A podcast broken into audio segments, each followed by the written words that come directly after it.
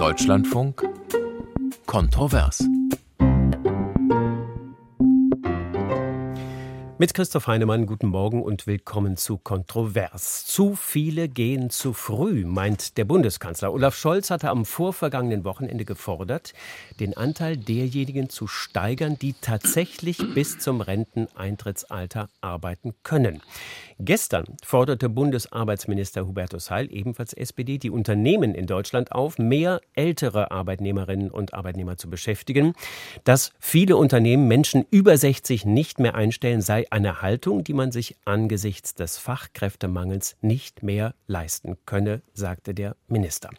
Dabei war es die SPD, die die Rente mit 63 eingeführt hat für Versicherte, die 45 Jahre lang in die gesetzliche Rentenversicherung eingezahlt haben. Nun fehlen auf dem Arbeitsmarkt an allen Ecken und Enden Arbeits- und Fachkräfte.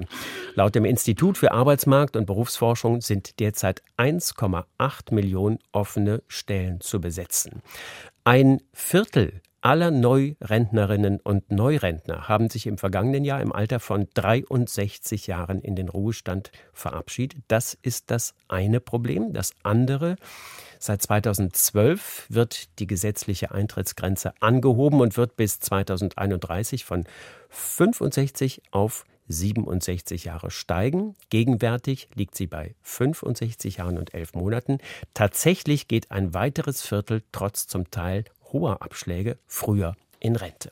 So, und dann blicken wir auf die Finanzierung noch. Der Rentenbeitragssatz, den alle in die Kasse einzahlen, beträgt zurzeit 18,6 Prozent. Zur künftigen Finanzierung der Rente plant die Ampelkoalition mit der Handschrift der FDP den Aufbau einer Aktienrente. Bundesfinanzminister Christian Lindner schätzt, dass mittel- bis langfristig eine dreistellige Milliardensumme benötigt werde, damit die Erträge der Aktienanlage einen spürbaren Effekt auf die Stabilisierung der Rentenbeiträge und des Rentenniveaus haben können. So, wir haben also einiges zu besprechen bis 11.30 Uhr unter der Fragestellung, die Rente, okay, oder K.O. Und wir bitten Sie, unsere Hörerinnen und Hörer, sich zu melden. Unsere europaweit kostenlose Telefonnummer lautet 00800 4464 4464. Sie können uns auch per WhatsApp erreichen, uns eine Sprach- oder Textnachricht schicken. Die Nummer 01 73 56 90 322 und unsere Mailadresse kontrovers.deutschlandfunk.de. Und Hörerinnen und Hörer haben sich bereits zu Wort gemeldet. Deutschlandfunk. Interview. Ich denke, eine ganze Diskussion bezüglich der Rente geht unter, dass Arbeitnehmer unterschiedlich lange arbeiten, Arbeitnehmerinnen natürlich auch, bedeutet für mich, dass Menschen, die spät ins Berufsleben einsteigen, natürlich nicht den Anspruch haben können, mit zum Beispiel 64, 65, 66 Jahre, wie auch immer in Rente zu gehen. Jessen aus Hamburg.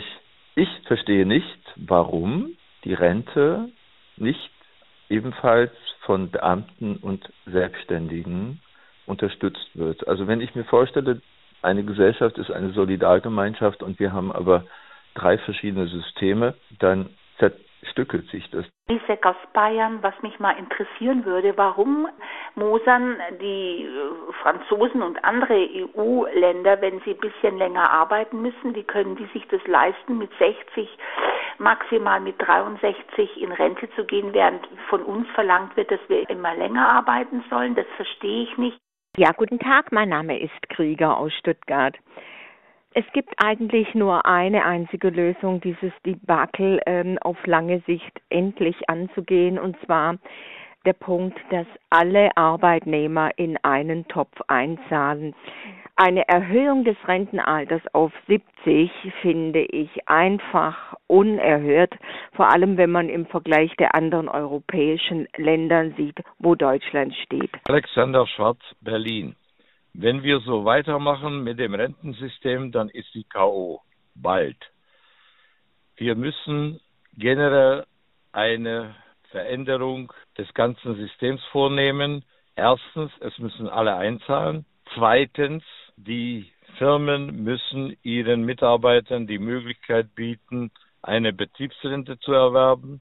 Und drittens, es muss ein Staatsfonds her, ähnlich wie in Schweden. Carsten Bühler aus Berlin. Die Rente ist sicher. Und morgen kommt der Weihnachtsmann.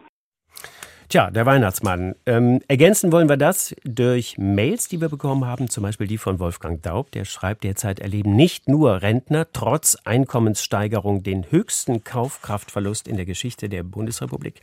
Das tangiert insbesondere diejenigen stark, die schon im Erwerbsleben schlecht verdient haben. Daher ist zu fragen, ob zukünftige Rentenerhöhungen sozialer ausgestaltet werden können, beispielsweise indem das verfügbare Ausgabenvolumen auf die Rentner absolut gleich verteilt wird. Also der Eurobetrag der Erhöhung für alle identisch ist. Christa Schneider hat uns geschrieben, warum begibt sich Deutschland immer wieder auf völlig waghalsige und dann scheiternde Renteneinzahlungsexperimente wie Riester, Rürup und andere private Rentenfonds? Es geht auch anders, schreibt Lutz Rothenbacher. Das zeigt die Rente in Österreich. Und das bedeutet, die Höhe der Rente ist fast doppelt so hoch wie die in Deutschland. Und Barbara Trautnitz schrieb, ich bin 68 Jahre alt, Mutter von zwei Söhnen und geschieden. Sehr kritisch sehe ich für Frauen das Ehegattensplitting, das viele in trügerischer Sicherheit wiegt. Familie ist im Wandel. 450 Euro Jobs sind die programmierte Altersarmut für Frauen, ebenso die typischen Frauenberufe wie Friseurin oder Verkäuferin. Eine WhatsApp, wir brauchen eine komplette Umstellung des Rentensystems. Jeder außer Rentner zahlt von jedem Einkommen in die Rentenkasse ein. Die Rente wird bei 3000 Euro oder Grundrente plus 2000 äh, Euro gedeckelt. So, wir haben also einiges zu besprechen, wie gesagt, und ich begrüße unsere Gäste. Max Straubinger, CSU, Mitglied des Bundestagsausschusses Arbeit und Soziales, Wahlkreis Rottal in, in Bayern, dort direkt gewählt und jetzt zugeschaltet aus Landau an der Isar im, wie er sagte, schönen, verschneiten Niederbayern. Guten Morgen. Guten Morgen. Matthias W. Birkwald ist rentenpolitischer Sprecher der Bundestagsfraktion Die Linke, Wahlkreis Köln und deshalb hier im Studio. Guten Morgen, Herr Birkwald. Guten Morgen allerseits.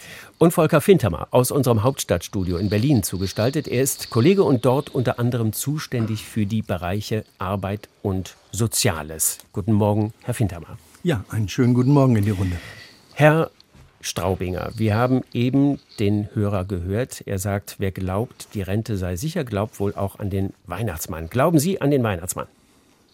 Ich glaube nicht an den Weihnachtsmann, aber ich glaube auch, dass die Rente sicher ist und der, Blü der Satz von Norbert Blüm ist auch zeitlos. Äh, die Menschen in Deutschland können sich auf das gesetzliche Alterssicherungssystem verlassen. Das zeigen auch die neuen Berichte, der Rentenversicherungsbericht wie auch die Prüfung der, An der Erhöhung äh, auf Altersrente 67, Eintrittsalter 67, zeigen sehr deutlich, dass wir ein gutes gesetzliches Rentenversicherungsfundament haben. Also, wir haben jetzt um 10.16 Uhr schon mal die Aussage, die Rente ist sicher. Herr Birkwald, gibt es eine Entsprechung zwischen dem Glauben an die Rentensicherheit und dem Weihnachtsmann-Glauben? Oder glauben Sie an den Weihnachtsmann? Also ich glaube nicht an den Weihnachtsmann und die Rente ist weder okay noch ist sie KO sondern äh, das Rentensystem, was wir haben, ist vom Kern her ein gutes. Man muss nur an den richtigen Stellschrauben drehen, damit es deutlich besser wird. Und wir haben derzeit ja nur über alle 21,2 Millionen Rentnerinnen und Rentner eine Durchschnittsrente von 1089 Euro. Und selbst diejenigen, die 45 Jahre immer durchschnittlich verdient haben, haben derzeit netto nur 1442 Euro. Deswegen brauchen wir natürlich eine Rentenreform. Und dazu gehört auch, dass dass alle Menschen mit Erwerbseinkommen einzahlen mögen. Unter anderem, wir brauchen aber auch ein höheres Rentenniveau und für die äh, Armen, die es nicht schaffen, eine armutsfeste Rente im derzeitigen System hinzukriegen, brauchen wir dringend eine einkommens- und vermögensgeprüfte solidarische Mindestrente von derzeit 1200 Euro im Monat. Volker Fintermer, solange ich denken kann, böse Zungen behaupten, das ist noch nicht so lange her, ähm, ist, brauchen wir eine Rentenreform. Wieso ist die Rente eine Dauerbaustelle. Ja, weil es immer wieder konkrete Anpassungsprobleme gibt. Aber ich möchte schon auch nochmal betonen, gerade in den zurückliegenden Krisenjahren hat sich das deutsche Rentensystem als ungemein stabil erwiesen, stabiler als sämtlichen kapitalgedeckten Systeme, die in anderen Ländern praktiziert wurden, was natürlich maßgeblich davon abhängt, dass wir einen hohen Beschäftigungsgrad in Deutschland haben. Der sichert das allgemeine Rentensystem. Und dann gibt es immer wieder Korrekturbedarf an einzelnen Punkten, wo die Politik eingreifen muss oder auch politisch eingreifen will weil es andere Vorstellungen gibt. Herr Birkwald sicherlich hätte da einiges zu nennen, wo er noch eingreifen würde. Aber im Prinzip an den Grundbausteinen des Systems gibt es wenig in Frage zu stellen. Und diese Sicherheit, die dieses Rentensystem mit sich bringt, äh, die ist schon relativ unvergleichbar mit vielen anderen Systemen, die wir sonst so kennen in der Welt. Herr Straubinger, sind Sie einverstanden? An den Grundfesten des Systems, die sind stabil und wir müssen einfach die Ausgestaltung nochmal uns anschauen. Da bin ich sehr einverstanden mit dieser Aussage, dass es einzelne Bereiche gibt, wo wir uns Änderungen vorstellen können, auch unter dem Gesichtspunkt des Fachkräftemangels und der damit einhergehenden Frage, ob nicht Menschen, die gut und rüstig äh, sind, auch länger arbeiten und damit weitere Beiträge ins Rentensystem auch mit einzahlen. Das ist sicherlich mit auch da muss man zusätzliche Anreizeffekte, also meines Erachtens, schaffen. Und darüber hinaus ist sicherlich die Frage zu lösen, wie gehen wir mit den Menschen um, die wenig in die Rentenversicherung eingezahlt haben, aber dann im Alter auch ein auskömmliches Rentnerdasein haben sollen, insbesondere wenn sie langjährigst eingezahlt haben.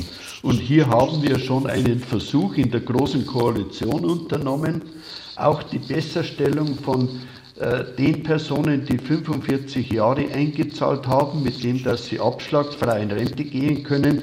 Das ist ja nicht ein Programm der SPD gewesen, sondern das war ein Programm der CSU, das in der Großen Koalition umgesetzt worden ist. Also von daher haben wir schon entsprechende Baustellen und da äh, lässt sich sicherlich darüber streiten, wie wir die ausgestalten, auch unter dem Gesichtspunkt, der nicht übergebührlichen Beitragsbelastung der jungen Menschen und der arbeitenden Menschen. Der Kollege Birkwald, der wird wieder das österreichische System hier dann wieder glorifizieren. Aber da muss man auch sehen, dass der Beitragssatz bei 22,8 Prozent liegt. Und das ist immer die spannende Frage, wie belasten wir die Menschen, die die Beiträge zu erarbeiten haben, damit die Rente auch gezahlt werden kann. Aber Herr Straubinger, warum höre ich dann aus der Union so viele Stimmen, die sagen, gerade die Rente mit 63 müsste jetzt schnellstens wieder abgeschafft werden? Ich glaube nicht. Ich kenne keine großen und vielen Stimmen, ein einziger Kollege hat sich dazu gemeldet. Ansonsten ist es sehr ruhig geblieben und wir stehen auch dazu, dass man, man tritt dann mit 63 gar nicht mehr abschlagsfrei in Rente, sondern mit 63 und 11 Monaten und auch aufsteigend dann bis zum 65. Lebensjahr. Und ich glaube, dass dies auch eine wirklich äh, richtige Maßnahme ist, die zu belohnen, die langjährigst eingezahlt haben, nämlich über 45 Jahre. Herr Böckewald, wir haben ja diese beiden Äußerungen des Bundeskanzlers und jetzt an diesem Wochenende des Bundesarbeitsministers gehört, die beide sagen, wer kann, soll möglichst länger arbeiten, eben und, und, damit vielleicht diese Rente mit 63 in Frage gestellt haben, ein bisschen, eben weil auch Arbeitskräfte äh, und Fachkräfte fehlen. Was wird aus der Rente mit 63? Also da muss ich jetzt erstmal Aufklärung betreiben. Okay.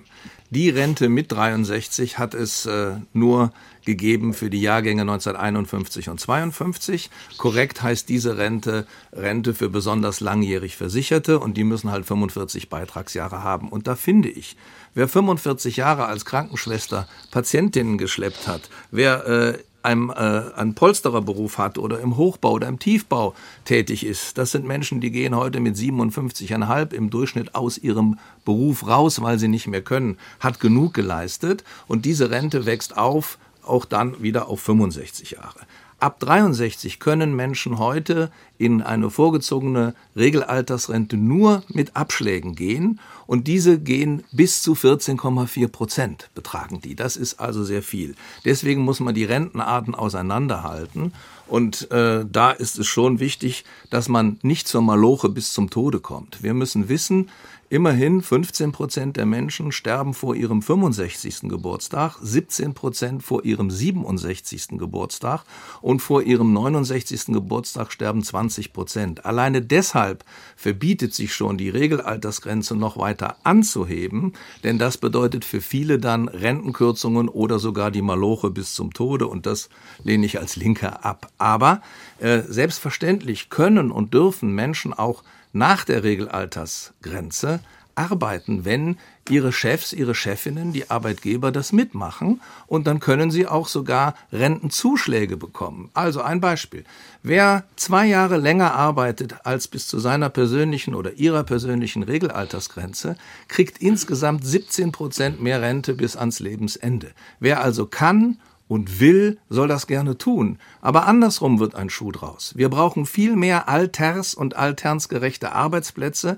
Das ist eine Bringschuld der Arbeitgeberinnen und Arbeitgeber, denn viele Menschen schaffen es nicht bis 60, bis 63, auch nicht bis 65 und erst recht nicht bis 67 oder darüber hinaus. Und insofern hat der Bundeskanzler recht.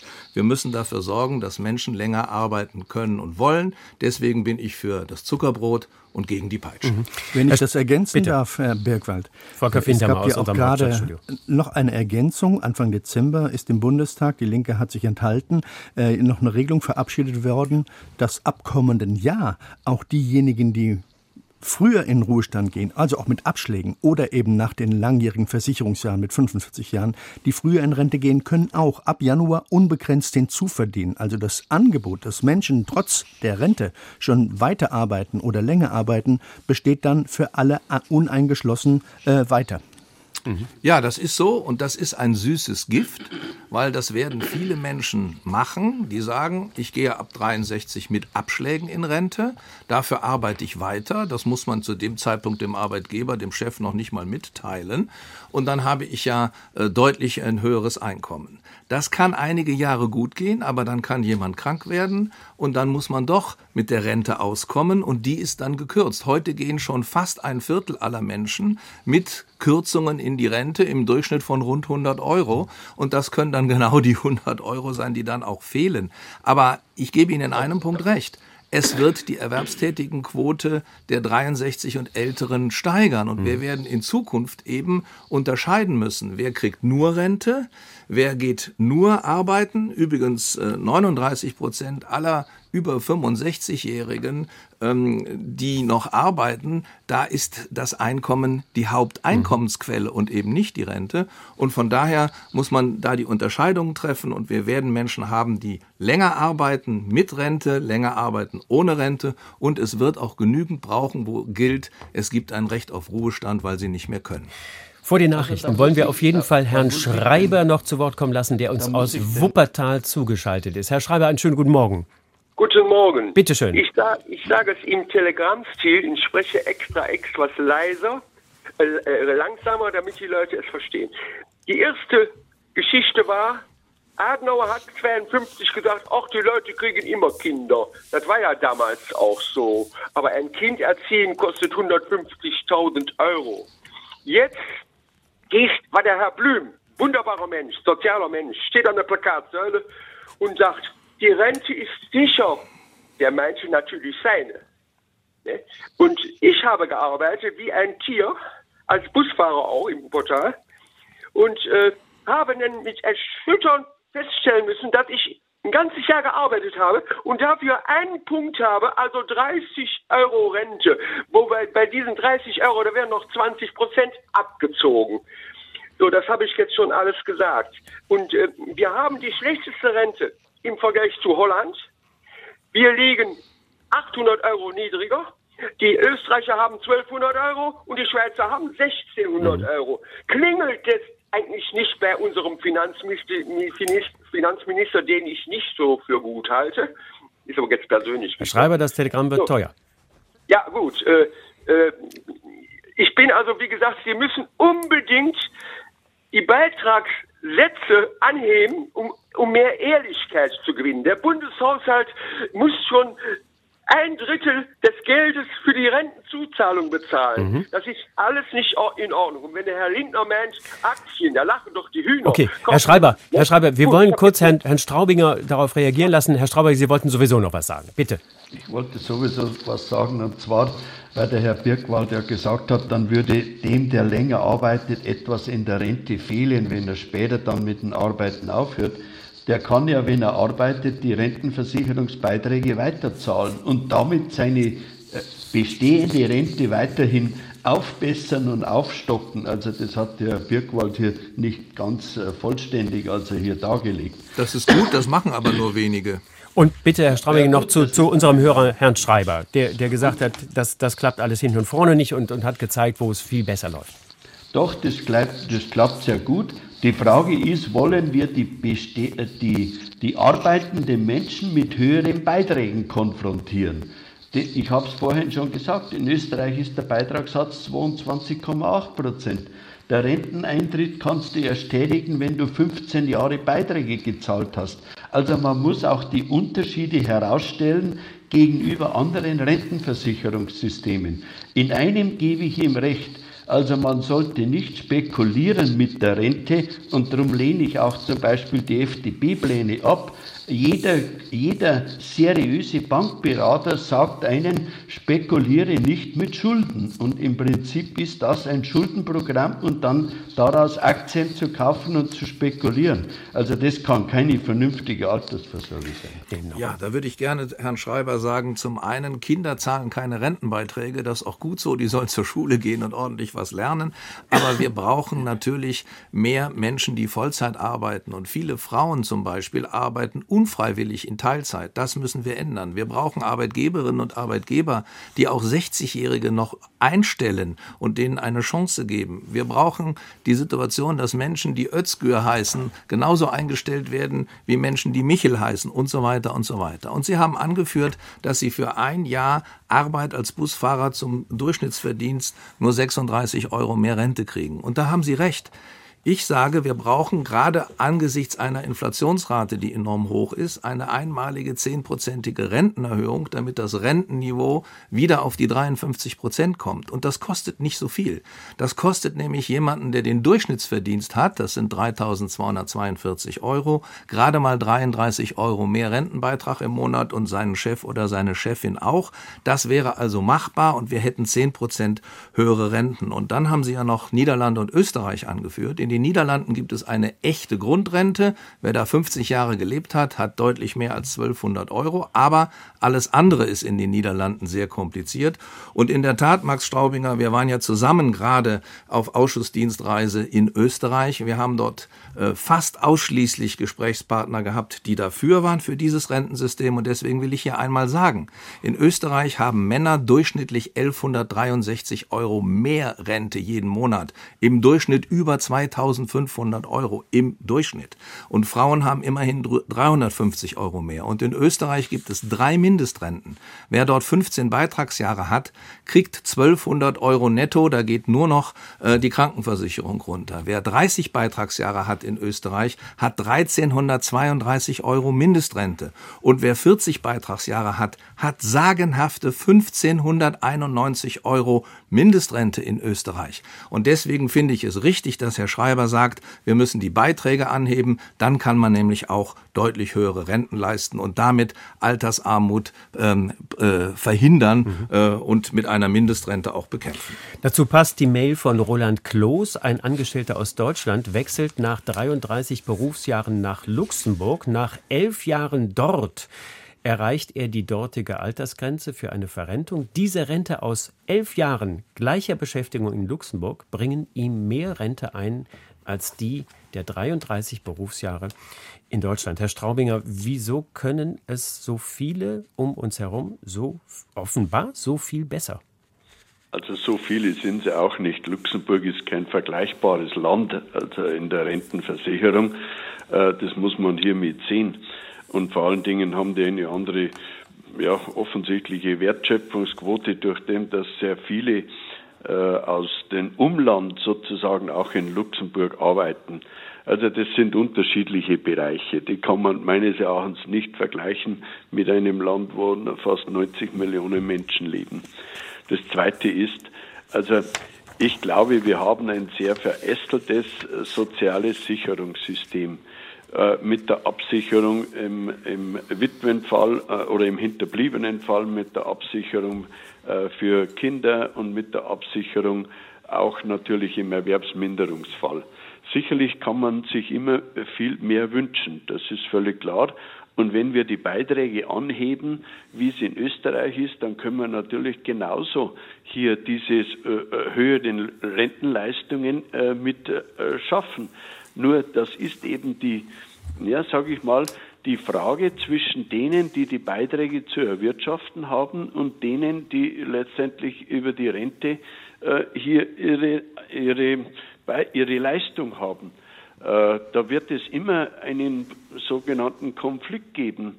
Und ich glaube, wir haben das bisher sehr gut austariert, nämlich einmal eine Beitragsstabilität zu haben mit 18,6 Prozent, gleichzeitig auch eine, eine Schwankungsreserve in der Rentenversicherung von derzeit 1,7 Monatsrenten. Also das zeigt die Sicherheit letztendlich der staatlichen Rente. Und dann haben wir im Gegensatz zu anderen Ländern auch die Förderung der betrieblichen Altersversorgung und der privaten Vorsorge wie Riester bzw. wie Rürup-Rente. Mhm. Die werden zwar immer geschmäht in der Öffentlichkeit, sie sind aber ein wesentlicher Bestandteil der Versorgung. Nur äh, im, im Alterssicherungsbericht wird er dargelegt. 61 Prozent der Alterssicherung ist die gesetzliche Rente. Mhm. Das andere sind die Bestandteile ja. aus betrieblicher Altersversorgung ja. und aus privater Vorsorge. Und das gehört zum Gesamtversorgungsniveau dazu ja. dann. Herr, Herr, ähm, danke, Herr Straubinger. Äh, Volker Fintermer in unserem Hauptstadtstudio. Wenn, wenn wir das nochmal, wir haben in der ersten halben Stunde ja eigentlich alle gesagt, im Großen und Ganzen funktioniert das System. So, jetzt hören wir von vielen Hörern und Hörern, die sagen, nee, es funktioniert eben nicht. Und sie schauen doch ein bisschen neidisch, habe ich den Eindruck, oder ein bisschen begehrlich in, in ähm, Lösungen, die jetzt in anderen Ländern stattfinden. So, wie könnte man beides miteinander verbinden? Da kommt ja immer wieder dieser, dieser, dieser Satz, es sollten alle in die Rente einzahlen. Da möchte ich zuerst mal das aufgreifen, was Herr Straubinger gerade gesagt hat, wenn er sagt, 61 Prozent der Alterssicherung wird über die gesetzliche Rentenversicherung abgedeckt. Da hatten wir alle die Idee, damals auch schon mit den Riester-Reformen und den Rürup-Ergänzungen, die es später gab, dass die private Altersvorsorge, diese Lücke von 40 Prozent, wenn ich ja das als Lebensstandardmaß äh, nehme, dass die darüber gedeckt werden soll. Aber das ist faktisch nicht wirklich eingetreten, weil es tritt auch nur dann ein, wenn das individuell auch entsprechend angespart zurückgelegt wurde. Also wenn man man im Arbeitsleben auf weitere Einnahmen verzichtet hat und das für die, in die Altersvorsorge, in die private gesteckt hat. Das hat nur bei einigen wenigen wirklich gut funktioniert, die sich das leisten konnten. Aber im großen Durchschnitt hat das längst nicht das Ergebnis gebracht, was es hätte bringen sollen. Und deswegen haben wir gerade im Blick aufs Ausland eben diese Differenzen, auf die wir im Moment schauen.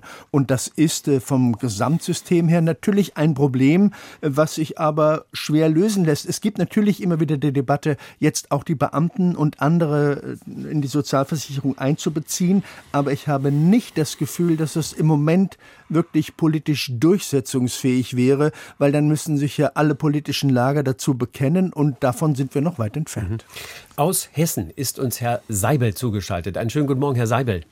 Ja, schönen guten Morgen. Bitte schön. Ja, ich würde gerne noch mal einen Punkt in diese Diskussion einwerfen. Und zwar, ich bin 62 Jahre, bin Wirtschaftsingenieur mir wurde 2020 im Januar gekündigt, angeblich betriebsbedingt. Das ging dann das Arbeitsgericht etc. Die betriebsbedingte Kündigung war nicht wirksam. Das Unternehmen wollte mich trotzdem nicht behalten, hat mir eine Abfindung angeboten. Ich habe die abgelehnt und habe das dann quasi in verlängerte Angestelltenzeit umgewandelt bei gleichzeitiger Freistellung und bin jetzt seit einem Jahr arbeitslos und werde noch ein Jahr arbeitslos sein, bis ich dann mit 63 in Rente gehen kann. Ähm, für, ich finde diese Situation, sag mal, als ähm, hochqualifizierter ähm, Mensch äh, ziemlich, äh, ziemlich schwierig und es wird viele treffen, die ähm, ähm, nicht in der Situation sind wie ich, dass ich jetzt eine Überbrückung quasi vom Unternehmen noch gezahlt bekommen habe und dann über die Arbeitslosigkeit in die Rente mhm. mit 63 mit Abschlägen einsteigen kann. Ähm, aber es ist so, äh, Sie schreiben Bewerbungen, Sie kriegen Absagen oder gar keine Antworten mit äh Arbeit mit, mit 60 gekündigt, Sie sind dann tot für den Arbeitsmarkt.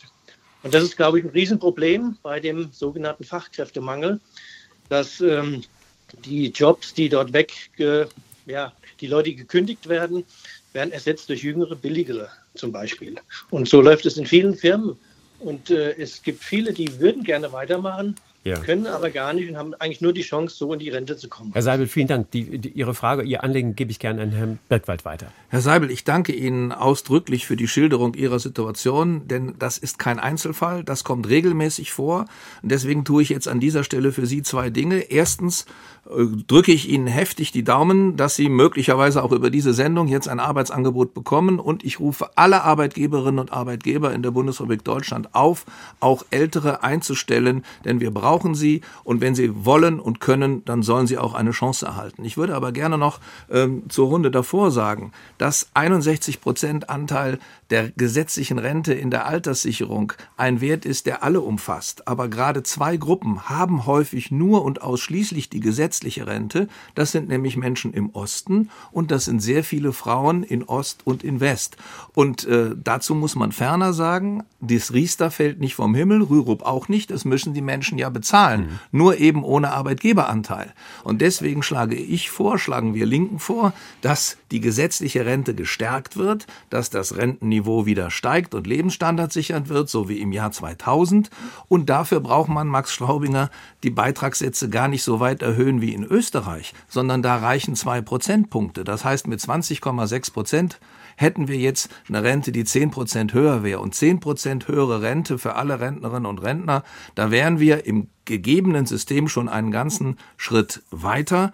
Und äh, noch besser ist es natürlich, wenn auch Beamte, Erwerb, äh, Selbstständige, Freiberuflerinnen und Freiberufler einzahlen, also alle Menschen mit Erwerbseinkommen. Was allerdings nicht geht, und das möchte ich hier unbedingt sagen, ist, dass alle Menschen mit allen Einkommen einzahlen. Das würde nämlich bedeuten, dass jemand, der fünf Wohnungen hier in der Kölner Innenstadt hat und dafür zweieinhalbtausend Euro Miete im Monat kriegt, auf diese zweieinhalbtausend Euro dann entsprechend Rentenbeiträge zahlt. Und er hat diese Wohnung beispielsweise im Alter von 20 von seiner Tante geerbt.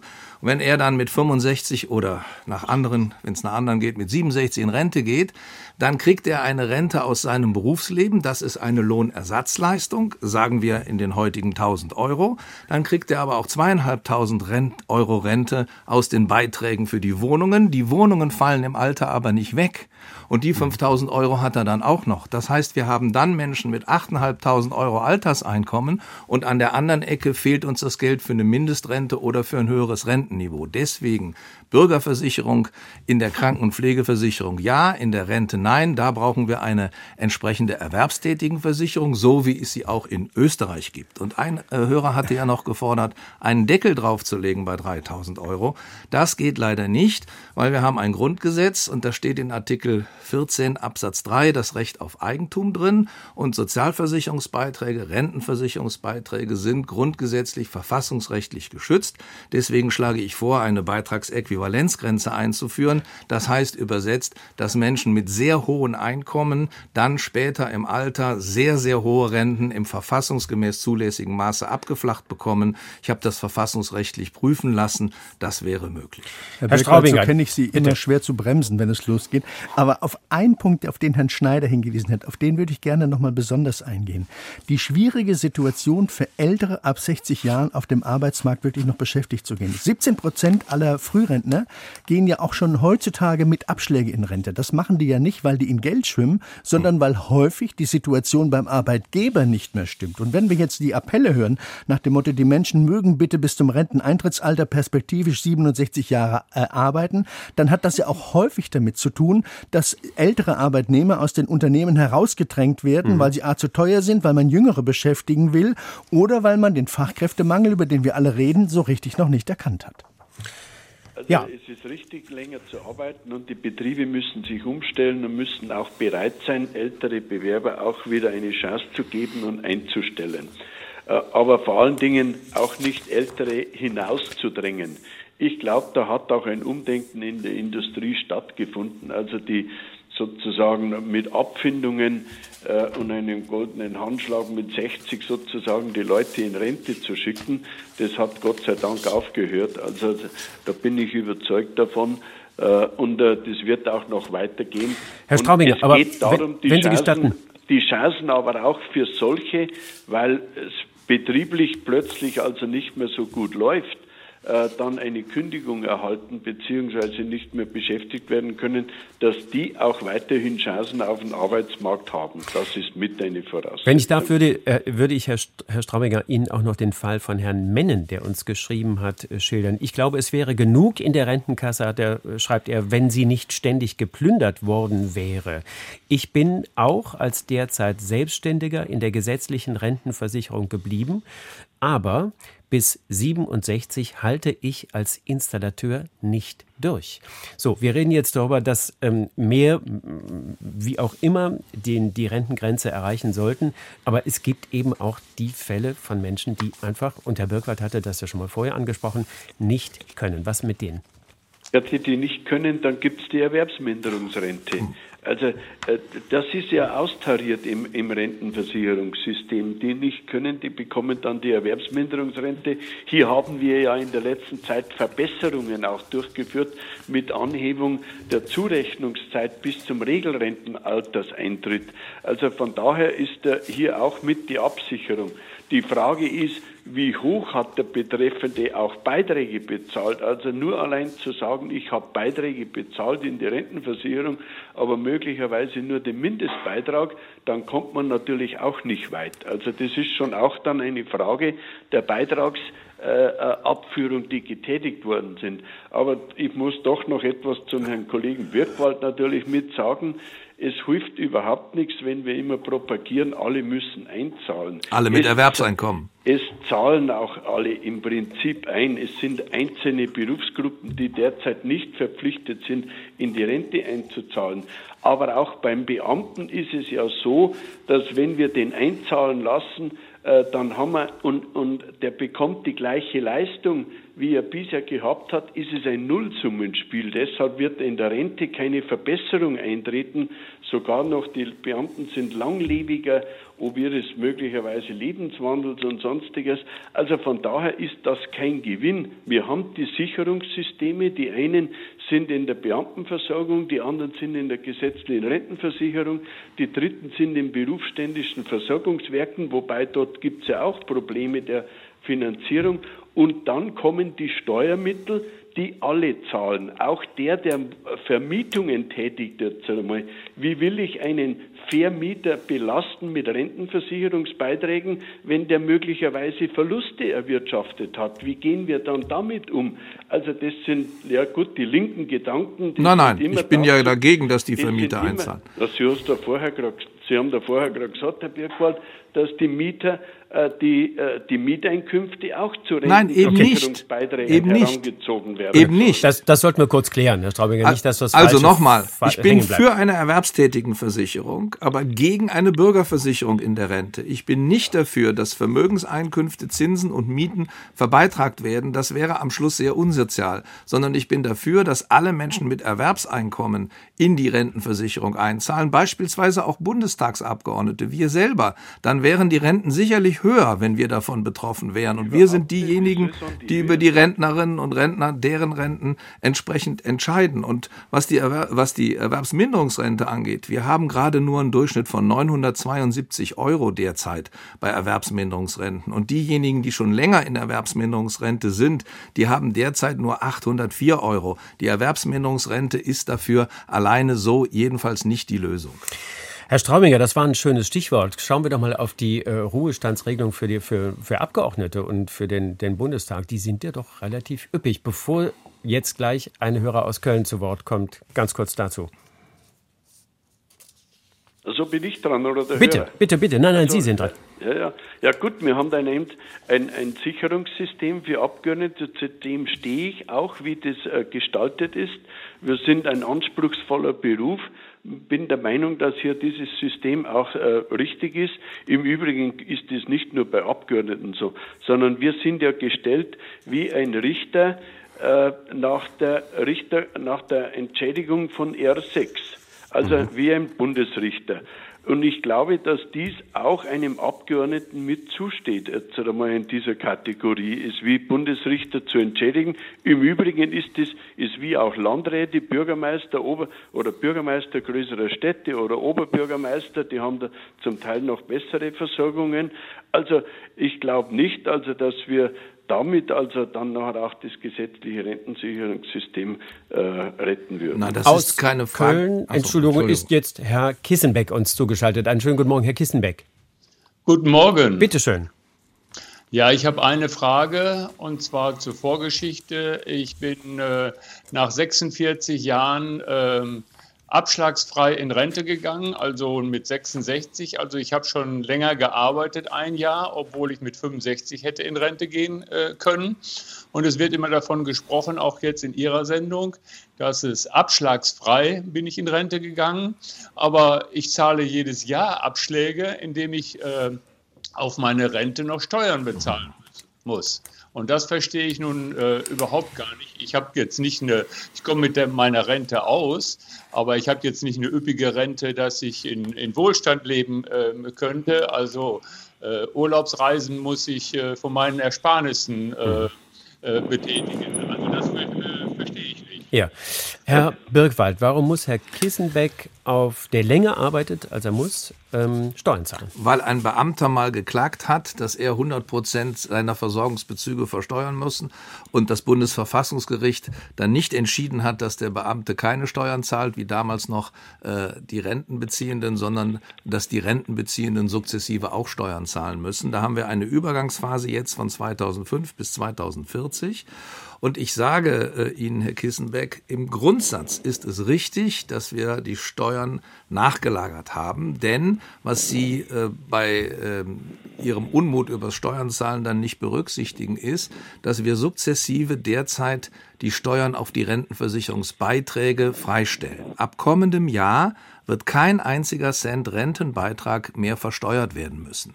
Das Problem ist, dass ab 2040, wer dann in Rente geht, die Rente auch zu 100 Prozent versteuert werden muss. Und da droht die Gefahr der Doppelbesteuerung. Deswegen schlagen verschiedene Fachleute und auch meine Fraktion vor, dass wir erst ab dem Jahr 2070 die Rente zu 100 Prozent besteuern lassen. Denn auf ein Leben gesehen ist es viel günstiger, wenn Sie hinten besteuern, weil Sie in der Regel niedrigere Renten als Alterseinkommen haben und in einem progressiv linearen Steuersystem zahlt man dann weniger. Außerdem kommt hinzu, die Menschen mit den niedrigsten Einkommen haben auch eine deutlich kürzere Lebenszeit. Bei den Männern achteinhalb Jahren, bei den Frauen viereinhalb Jahren. Und die haben dann oft bisher auf ihre Beiträge Steuern gezahlt und sind früh gestorben. Das heißt, das ist auch sozial gerecht. Wer länger lebt, zahlt dann länger Steuern. Beispielsweise mein Bruder, der im Alter von 47 Jahren gestorben ist, der hatte noch sein Leben lang äh, Steuern auf die Beiträge gezahlt, aber keinen Tag Altersrente erhalten. Also die Besteuerung nachgelagert in der Rente ist im Kern richtig und für Sie auch von Vorteil. Was wir vermeiden müssen, ist eine Doppelbesteuerung. Aber Herr Birkwald, Ihre Darstellung stimmt nicht ganz. Die Renten waren auch immer zu versteuern. Nur der Ertragsanteil. Aber, aber nur der Ertragsanteil. Und dieser Ertragsanteil war halt sehr gering gerechnet und damit gab es praktisch keine Steuern auf normale Renten. Das muss man korrekter halber sagen. Herr Kissenbeck, ist Ihr Problem behandelt worden? Jawohl, ich bedanke mich für die Antwort. Wunderbar. Dann sollten wir die verbleibenden zwei Minuten nutzen, um einzusteigen in ein Thema, was wir eben schon mal gestreift haben, nämlich die sogenannte Aktienrente. Die Idee ist also ähm, jetzt bereits mit, mit 10 Milliarden Euro äh, möchte Christian Lindner die äh, Aktienrente vollständig über neue Schulden finanzieren. Zunächst 10 Milliarden Euro, perspektivisch sehr viel mehr Geld. Das soll als Darlehen des Bundes an die neuen Aktien, Aktienrücklage eben fließen. Und die Hoffnung ist damit verbunden, dass der Staat für die Anleihen weniger zahlen muss, als die Kapitalmärkte an Rendite bringen. Ist wieder unglaublich kompliziert. Volker Fintermer, kann das funktionieren? Naja, auf Anhieb sicherlich nicht. Das soll ja auch für die FDP nur ein Einstieg sein. Es ist ja ein altes Thema für die Freien Demokraten. Die sagen, ein Teil, das, was wir über Steuerzuschüsse im Moment äh, zuschießen, soll dann mittelfristig durch diese Kapitaleinkünfte abgedeckt werden, einfach um den Haushalt zu entlasten. Aber alle Experten sagen, ohne einen Kapitalstock, der mindestens 100 Milliarden Euro beträgt, äh, lohnt sich das System noch gar nicht. Und davon sind wir ja weit entfernt. Und auch die Frage, ob und wie das dann in Zukunft weiter finanziert wird, wird über neue Schuldenaufnahmen, wird ja auch noch ein Problem bleiben. Herr Straubinger hatte das ja vorhin schon angesprochen, dass die CSU da auch alles andere als glücklich drüber ist. Und ich würde auch mal einschätzen, dass Herr Birkwald mit dem Modell nicht richtig einverstanden ist. Wir wollen Hörermails uns anschauen. Kerstin Dahnken hat uns geschrieben. Interessant, dass in ihrer Runde keine jüngeren Menschen zu hören sind, um die 30 zum Beispiel. Denn diese Generation kann sich ein Eigenheim nicht mehr leisten. Diese Generation muss viel länger arbeiten und mehr einzahlen. Sie leiden jetzt schon unter Fachkräftemangel, da Unternehmen schließen müssen oder das Training der Kinder ausfällt, da keiner mehr da ist. Jetzt soll diese Generation noch mehr zahlen? Noch ein junger Mensch, Konrad Langenberg, ist 23 Jahre. Er schreibt, und als 23-jähriger Masterstudent ist meine Rente natürlich noch weit weg. Allerdings habe ich Stand jetzt nicht unbedingt vor, mit 67 oder später in Rente zu gehen. In der Politik wird immer so getan, als ob die junge Generation einfach nur mehr arbeiten oder mehr einzahlen soll. Nur hat uns niemand gefragt, ob wir das überhaupt wollen. In meinem Umfeld sehe ich, dass es vielen so geht. Die Arbeit soll nicht die Hauptsache im Leben sein. Falls das repräsentativ ist, wird das aktuelle System, bei dem viele in einen Topf einzahlen, in 20 Jahren nicht mehr besonders gut äh, funktionieren. Arthur Tarasso, das noch, ähm, die Mail wollen wir auch noch lesen. Wenn wir es heute schaffen, die Geburtenrate wieder zu steigern, dann profitieren wir davon in zwei bis drei Generationen enorm. Kinder kriegen und die Kinderversorgung müssen deutlich attraktiver hierzulande gestaltet werden. Das sind schon mal drei mh, hm, Wortmeldungen, vielleicht aus äh, der jüngeren Generation. Wir hatten eben das Thema Aktienrente angesprochen. Das heißt also, dass ein Teil des Rentenbeitrags an der Börse äh, vermehrt werden soll. Ich will es mal so ausdrücken. Matthias W. Birkwald, rentenpolitischer Sprecher der Linken, Sie wollten sich dazu nochmal äußern. Ja, es ist ein Punkt, wo Max Straubiger und ich uns völlig einig sind. Ja, toll. Ähm, viele Milliarden auf Pump in Aktien anzulegen und dann darauf zu hoffen, dass man damit den Beitragssatz senken kann, äh, das ist kein guter Vorschlag. Ich will nur einmal sagen, um einen Beitragssatzpunkt weniger äh, zu haben, bräuchte man 17 Milliarden. Anders ausgedrückt, bei 3% Rendite, ganz vorsichtig gerechnet, bräuchte man 570 Milliarden Euro bis zum Jahr 2035, um das zu schaffen. Und zum Vergleich, die gesamte Rentenversicherung hat derzeit Einnahmen von rund 350 Milliarden Euro. Also die Aktienrente, das bringt es definitiv nicht. Und das ist ja auch nur ein Beitrag aus dem schwedischen Rentensystem. In Schweden sind aber alle Erwerbstätigen ab 16 ausnahmslos in der staatlichen Rentenversicherung organisiert. Guter Vorschlag. Die Arbeitgeber, Arbeitgeberinnen tragen dort 60 Prozent der Rentenbeiträge, also deutlich mehr als in Deutschland. Und 90 Prozent der Schwedinnen und Schweden erhalten sogar eine ausschließlich von ihren Chefinnen und Chefs finanzierte Betriebsrente. Und es gibt da eine Garantierente von 820 Euro für die Ärmeren mit bis zu 700 Euro Wohnkostenzuschuss. Anders ausgedrückt, wenn die vier Punkte in Deutschland im Bundesgesetzblatt stünden, dann wäre auch die Linke bereit, über die Aktienrente zu reden. Aber die vier Punkte bitte zuerst. Und die würden alle der jungen Generation helfen. Und da muss ich einmal zu Kersten Danke sagen, ja, Sie haben völlig recht, Eigenheim, das geht derzeit nicht mehr, aber Sie zahlen nicht mehr ein. Der Rentenbeitragssatz von 18,6 Prozent ist genauso niedrig wie vor 25 Jahren.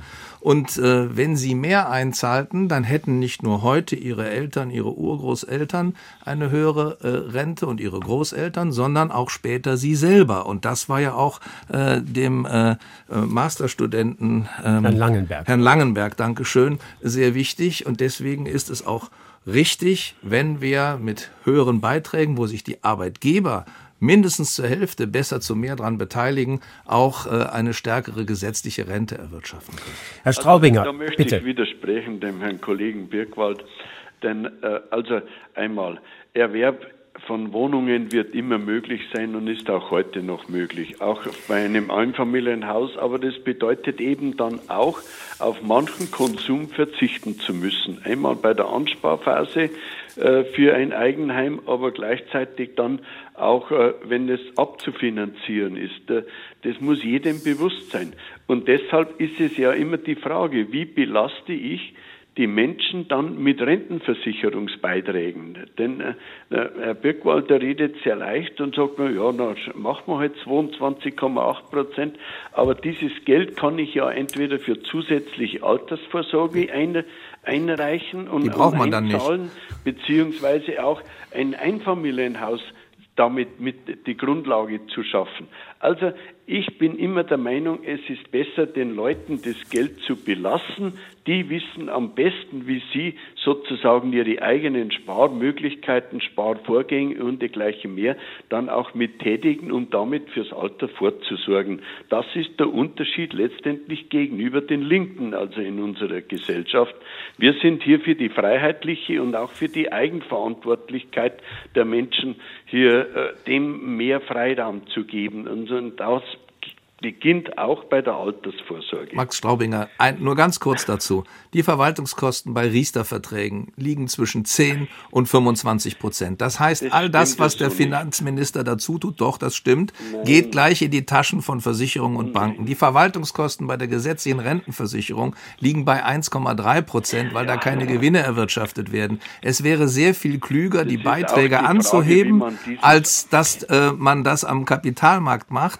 Und wir haben gesehen, sehen, äh, seit Jahresbeginn sind die Aktien eingebrochen. Vorher hatten wir lange Zeit Niedrigzinsphase. Das Umlageverfahren an sich, und das war ja auch der Titel der Sendung, das Umlageverfahren an sich ist okay. Und damit es nicht K.O. geht, müssen wir die Stellschrauben drehen. Und das heißt, wir brauchen moderat höhere Beiträge, moderat höheren Bundeszuschuss äh, und wir brauchen vor allen Dingen mehr Erwerbstätige, die auch arbeiten können und dafür brauchen wir alters- und altersgerechte Arbeitsplätze. Volker Fintermer, Volker Fintermer ähm, Herr Birkwald hatte ja eben äh, das Modell Schweden genannt.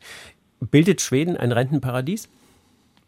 Naja, im Vergleich mit dem deutschen System schon, aber die Voraussetzungen sind natürlich völlig andere. A, was die Bevölkerungszahl, B, was die Einkommensstruktur angeht. Äh, und insofern ich habe es vorhin ja schon angesprochen, weitergehende Überlegungen als unser System in Strukturen oder in, in einzelnen Reformen weiterzuentwickeln, gibt es bislang nicht. Also es gibt keine, keine übergreifende Haltung in den Parteien, beispielsweise die Beamten wirklich einzubeziehen, was für das Rentensystem natürlich erstmal eine Entlastung bedeuten würde. Aber diese Debatte wird zumindest nicht so geführt, dass sie äh, in greifbare Nähe rücken würde. Aber Herr Findhammer, das ist unredlich. Entschuldigung.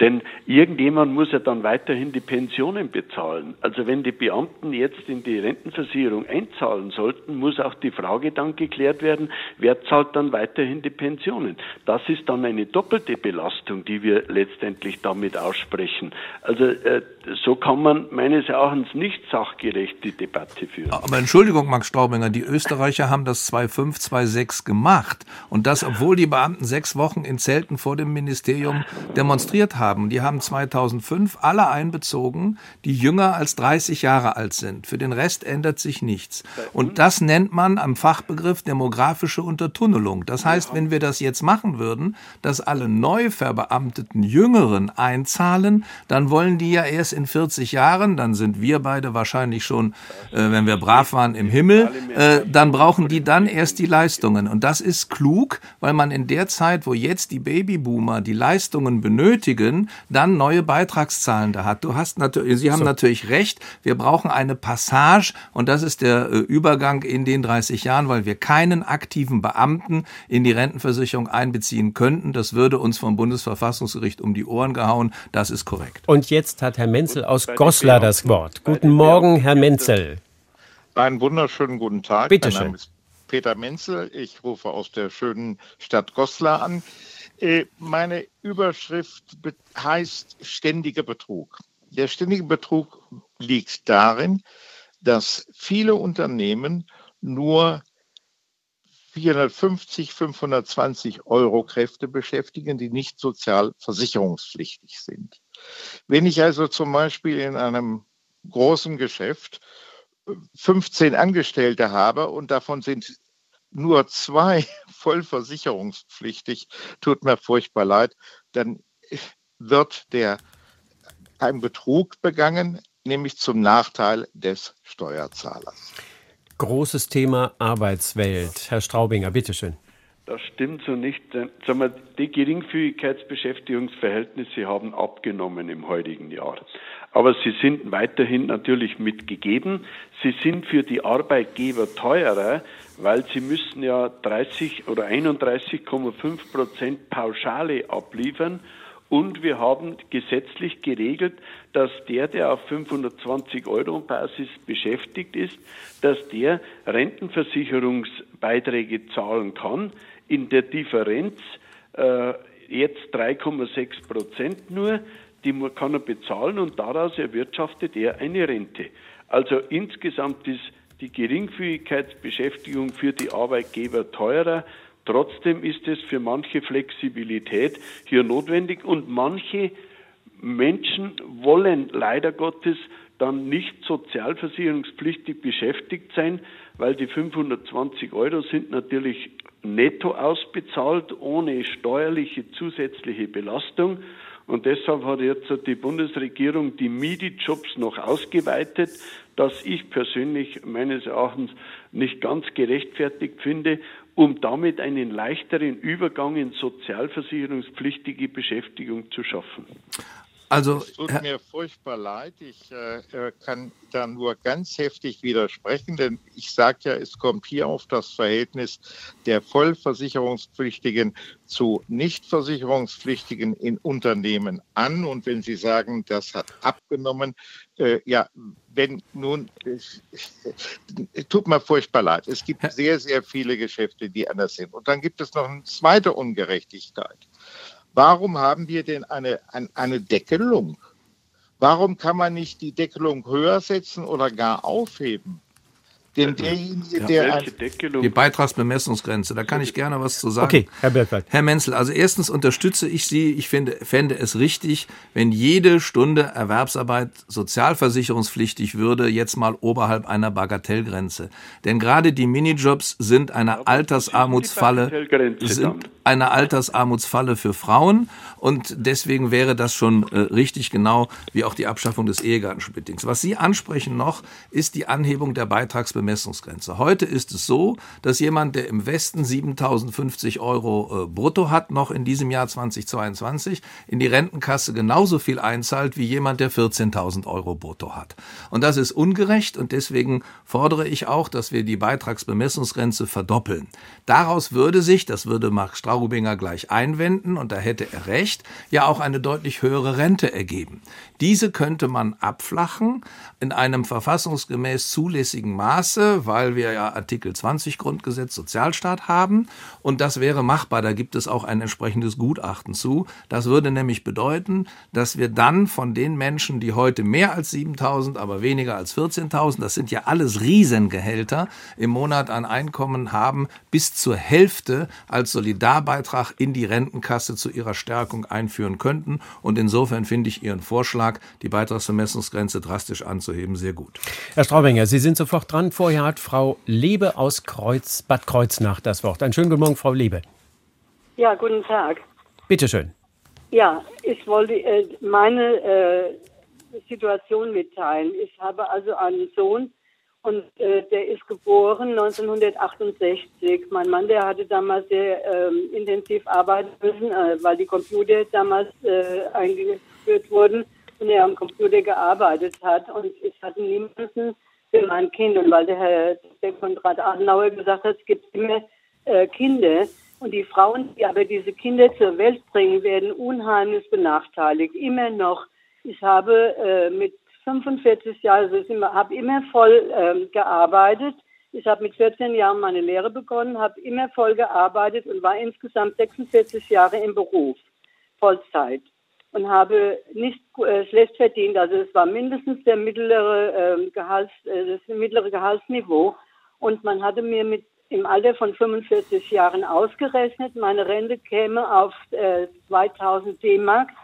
Und als das dann soweit war, ich bin äh, 1964 in äh, 19, 2004 in Rente gegangen und da habe ich dann äh, knapp 800 Euro bekommen und bin jetzt äh, nach 18 Jahren bin ich gerade auf dem Niveau, was mir vorher äh, zugesagt mhm. wurde. Mhm. Und da möchte ich gerne mal hören, wieso man, also und ich habe für ein, äh, für zehn Jahre Kindererziehung, weil ich ja bei meinem Kind bleiben musste, ja. ein Jahr Rente gut geschrieben bekommen. Äh, und das sind 30 Euro im Monat. Herr Straubinger, dazu.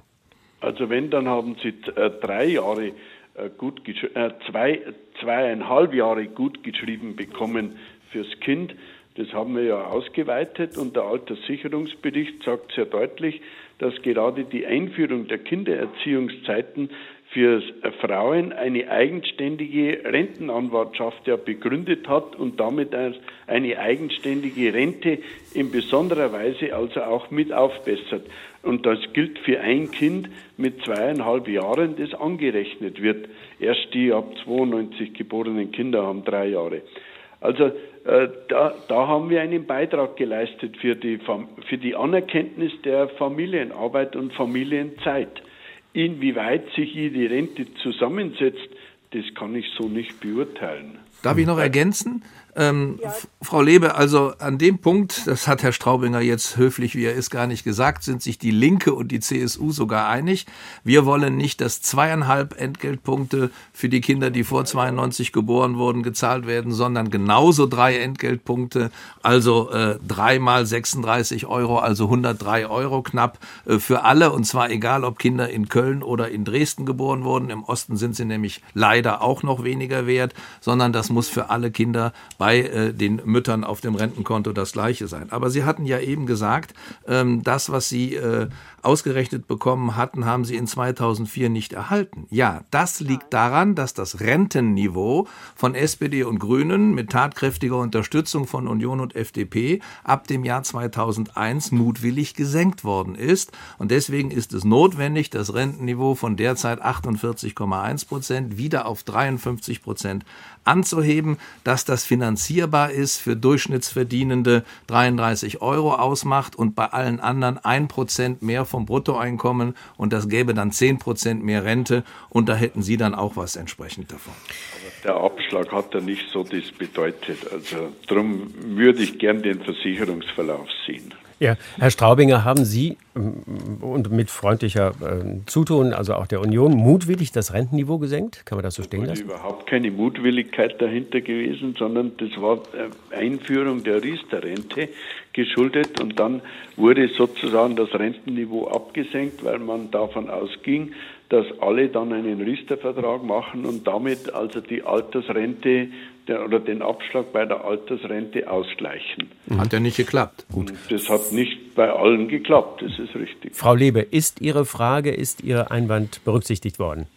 Ja, ich möchte nur dazu sagen, dass die Riester-Rente erst ein paar Jahre bevor ich in Rente gegangen bin, äh, hm. eingeführt wurde. Da wäre es überhaupt nicht möglich gewesen, was anzusparen.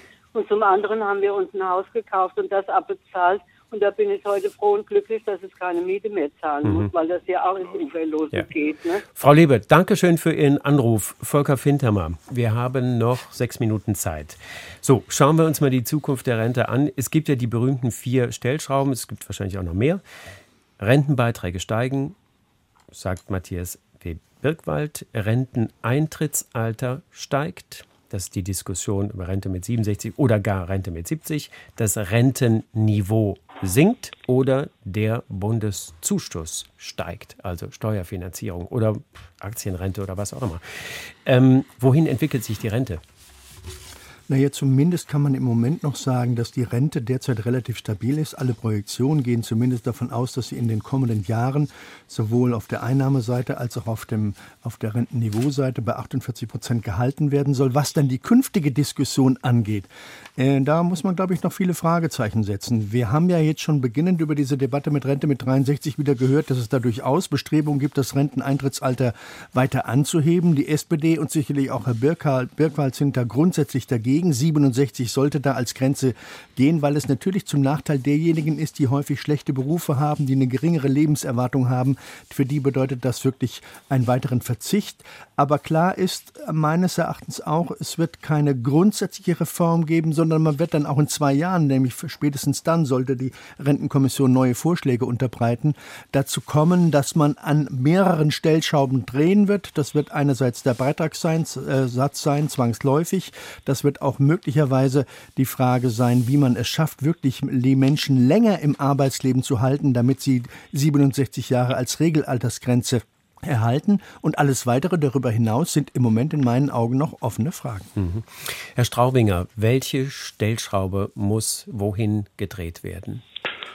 Ja, grundsätzlich sind immer alle Stellschrauben im, im Blickfeld. Einmal der Beitragssatz, äh, zum, zum zweiten der Bundeszuschuss in die gesetzliche Rentenversicherung und dann auch die Frage, äh, wie können wir auch noch das äh, Eintrittsalter in die Rente noch steigern. Das liegt ja derzeit bei Männern bei 64,1 Jahren im, im Schnitt.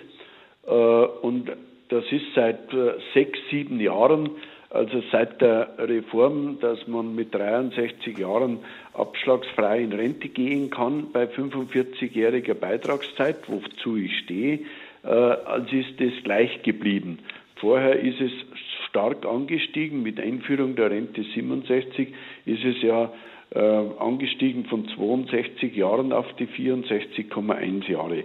Und hier sind natürlich die arbeitsmarktpolitischen Instrumente mit wichtig, Ältere hier weiterhin zu beschäftigen, beziehungsweise auch Älteren, wie es ja eingangs schon ein Herr dargelegt hat, auch wieder Berufschancen zu eröffnen.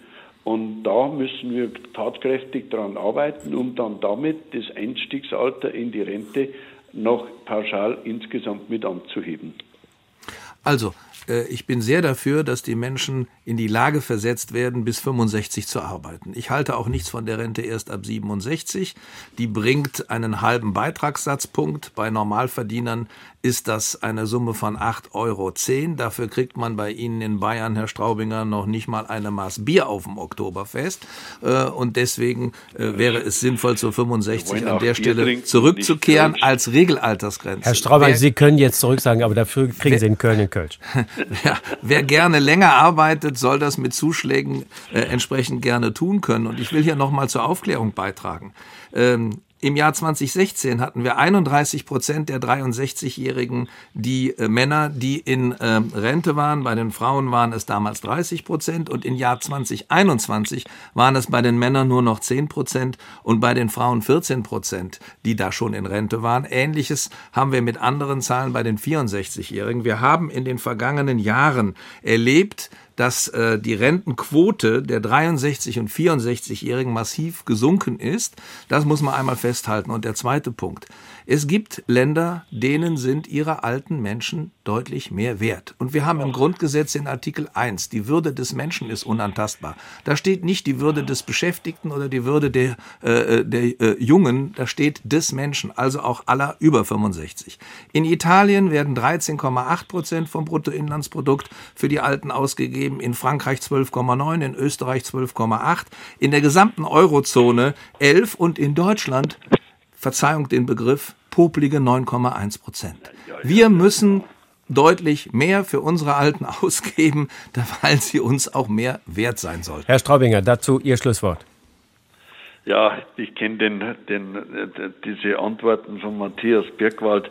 Ich glaube, wir müssen daran arbeiten, dass wir ein sehr gutes, gemischtes Rentensystem weiterhin uns erhalten, nämlich auf der einen Seite die gesetzliche Rentenversicherung als Grundstock, und darüber hinaus dann den Ausbau der betrieblichen Altersversorgung, das zeigt sich ja in Schweden, und dann auch die Stärkung der privaten Vorsorge. Ich glaube, da sind wir auf einem guten Weg, äh, dies noch zu verbessern. Da sind politische Anstrengungen und auch parteipolitischer Wettbewerb mitgefordert. Wunderbar. Aber insgesamt bedeutet es, die Renten in Deutschland sind weiterhin sicher. Ein großes Dankeschön an Max Straubinger, CSU-Mitglied der Unionsbundestagsfraktion. Bundestagsfraktion Matthias W. Birkwald, Mitglied der Bundestagsfraktion Die Linke und Volker Fintermer aus unserem Hauptstadtstudio. Was wir gelernt haben, war bestimmt, das war nicht die letzte Sendung über die Rente.